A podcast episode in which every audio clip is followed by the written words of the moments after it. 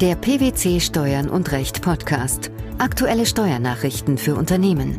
Informativ, kompakt, verständlich. Herzlich willkommen zur 142. Ausgabe unseres Steuern und Recht Podcasts, den PwC Steuernachrichten zum Hören. In dieser Ausgabe beschäftigen wir uns mit folgenden Themen. Statusschädliche Unterbrechung einer selbstständigen Tätigkeit. Aufnahme neuer Gesellschafter gegen Zuzahlung. Keine Pflicht zur Aktivierung eines Instandhaltungsanspruchs bei Verpachtung. Eine selbstständig tätige Person hat dann keinen Anspruch auf eine Befreiung von der gesetzlichen Rentenversicherungspflicht, wenn sie die selbstständige Tätigkeit, für die sie eine solche Befreiung beantragt, nicht innerhalb eines Jahres im Anschluss an eine bereits zuvor ausgeübte selbstständige Tätigkeit aufgenommen hat. Mit diesem Urteil entschied das Bundessozialgericht im Oktober 2014 den nachfolgenden Fall. Gegenstand des Revisionsverfahrens war die Prüfung, ob der Kläger für seine im Oktober 2007 aufgenommene selbstständige Tätigkeit Anspruch auf eine Befreiung von der gesetzlichen Rentenversicherungspflicht gemäß den einschlägigen Regelungen des Sozialgesetzbuchs 6 hat. Der Kläger war bereits von November 1995 bis August 2006 selbstständig tätig. Im Oktober 2007 hatte er eine andere selbstständige Tätigkeit aufgenommen. Sein Antrag auf Befreiung von der Versicherungspflicht für diese selbstständige Tätigkeit wurde vom zuständigen Rentenversicherungsträger abgelehnt. Dagegen richtete sich die Klage. Wie sahen die Bundessozialrichter die Lage? Mit Urteil vom 30. Oktober 2014 bestätigte das Bundessozialgericht, dass der Kläger keinen Anspruch auf Befreiung von der Versicherungspflicht in der gesetzlichen Rentenversicherung hat. Der Anspruch scheitere aber nicht etwa daran, dass die bis zum 31. August 2006 selbstständig ausgeübte Tätigkeit nicht der seit Oktober 2007 ausgeführten selbstständigen Tätigkeit entspreche. Vielmehr sei der Grund für die Ablehnung des Antrags auf eine Befreiung von der Versicherungspflicht dass die neuerliche selbstständige Tätigkeit, für die der Kläger eine Befreiung beantragt habe, nicht in dem gebotenen zeitlichen Anschluss an die zuvor ausgeübte selbstständige Tätigkeit aufgenommen worden sei. Welche Fristen sind einzuhalten, damit eine Befreiung von der Versicherungspflicht möglich ist? Grundsätzlich können sich Personen, die bereits eine selbstständige Tätigkeit ausgeübt haben, in der sie in der gesetzlichen Rentenversicherung nicht versicherungspflichtig waren und die danach versicherungspflichtig werden, auf Antrag von dieser Versicherungspflicht befreien lassen. Der Begriff danach definiert dabei einen bestimmten Zeitraum. Er bezieht sich auf den Stichtag am 31. Dezember 1998 und verlangt im Zusammenhang mit den weiteren Voraussetzungen, dass der Antragsteller zu einem späteren Zeitpunkt, also am 1. Januar 1999 oder irgendeinem nachfolgenden Tag, rentenversicherungspflichtig wird. Zwischen der am Stichtag ausgeübten nicht versicherungspflichtigen selbstständigen Tätigkeit und der späteren versicherungspflichtigen selbstständigen Tätigkeit muss eine zeitliche Nähe bestehen. Wann liegt eine solche zeitliche Nähe vor? Sie liegt dann vor, wenn eine am 31. Dezember 1998 ausgeübte selbstständige Tätigkeit unmittelbar im Anschluss weiterverrichtet wird oder wenn die am 31. Dezember 1998 ausgeübte nicht versicherungspflichtige selbstständige Tätigkeit aufgegeben und eine versicherungspflichtige selbstständige Tätigkeit aufgenommen wurde. Dies ist gegeben, wenn die Tätigkeiten ohne Unterbrechung unmittelbar zeitlich aneinander anschließen. Allerdings werden im Sozialgesetzbuch 4 Gestaltungsfristen von einem Jahr erwähnt. Mit dieser Frist kann analog der Beginn einer statusschädlichen Unterbrechung einer selbstständigen Tätigkeit bestimmt werden. Laut Bundessozialgericht ist der Kläger im entschiedenen Fall danach nicht rentenversicherungspflichtig im Sinne des Sozialgesetzbuchs 6 geworden.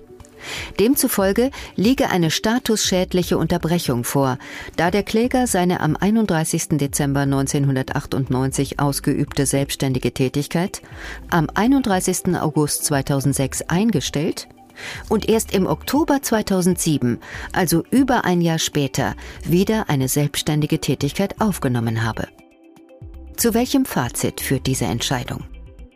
Die Entscheidung des Bundessozialgerichts zeigt, dass zwischen Beendigung und Wiederaufnahme einer selbstständigen Tätigkeit nicht mehr als ein Jahr liegen sollte. Darüber hinaus ist zu beachten, dass der Antrag auf Befreiung von der Rentenversicherungspflicht innerhalb eines Jahres nach Eintritt der Voraussetzungen für eine Versicherungspflicht zu stellen ist. Über den Antrag entscheidet letztendlich der zuständige Rentenversicherungsträger. Wenn ein neuer Gesellschafter gegen Zuzahlung an die Altgesellschafter in eine Personengesellschaft aufgenommen wird, sind die Voraussetzungen für eine steuerneutrale Behandlung nach dem Umwandlungssteuergesetz auch dann nicht erfüllt, wenn die Zuzahlung in ein anderes Betriebsvermögen der Altgesellschafter gelangt. Zu diesem Urteil kam unlängst der Bundesfinanzhof. Welche Regelungen gelten laut Umwandlungssteuergesetz?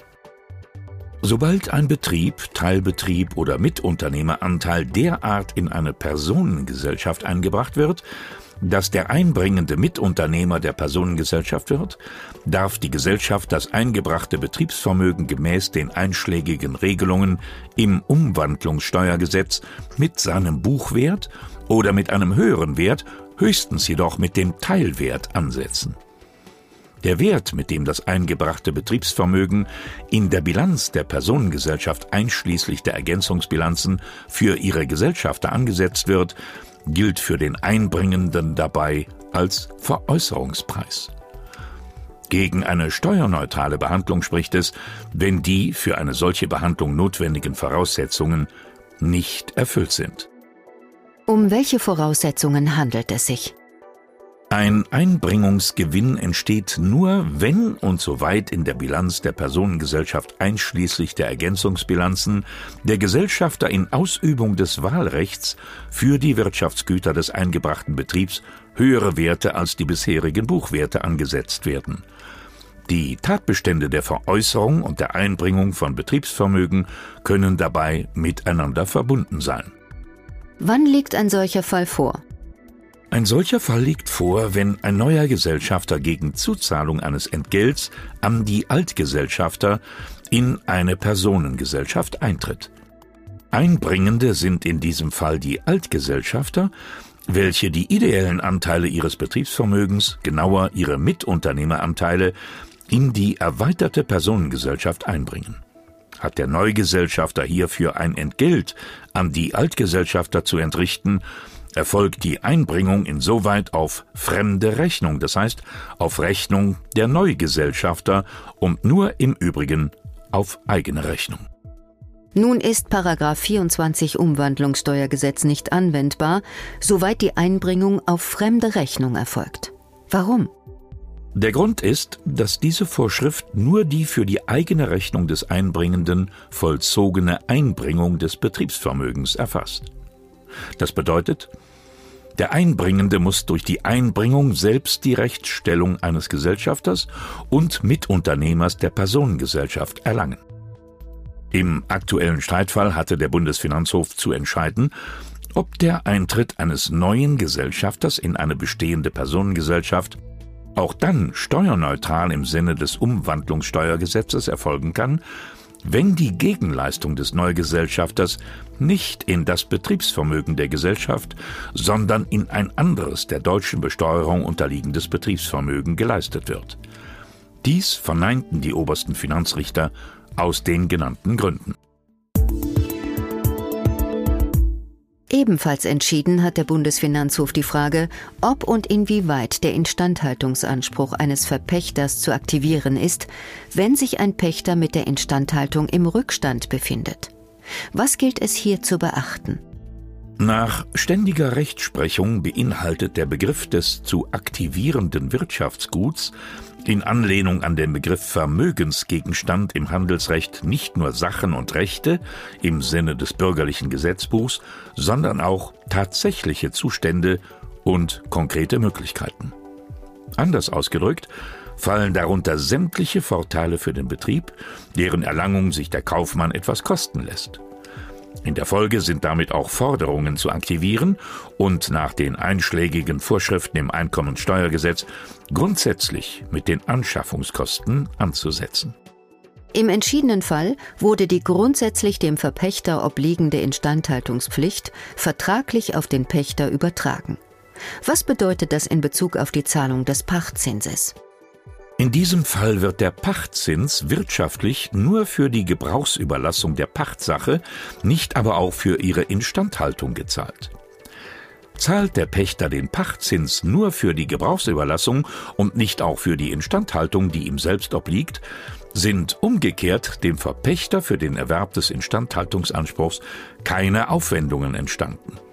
Er erspart sich durch die Übertragung der Instandhaltungspflicht vielmehr eigene Aufwendungen und erhält dafür in der Regel einen geringeren Pachtzins. Darin liegen allerdings keine Aufwendungen für den Erwerb des Instandhaltungsanspruchs. Das bedeutet, dass eine solche Forderung mit Null zu bewerten und daher auch nicht in der Bilanz zu aktivieren ist. Die statusschädliche Unterbrechung einer selbstständigen Tätigkeit. Die Aufnahme neuer Gesellschafter gegen Zuzahlung an die Altgesellschafter sowie der Instandhaltungsanspruch eines Verpächters gegenüber dem Pächter. Das waren die Themen der 142. Ausgabe unseres Steuern und Recht Podcasts, den PwC Steuernachrichten zum Hören. Wir freuen uns, dass Sie dabei waren und hoffen, dass Sie auch das nächste Mal wieder in die PwC Steuernachrichten reinhören. Steuerliche Beiträge zum Nachlesen finden Sie in der Zwischenzeit unter blogs.pwc.de slash steuern und recht.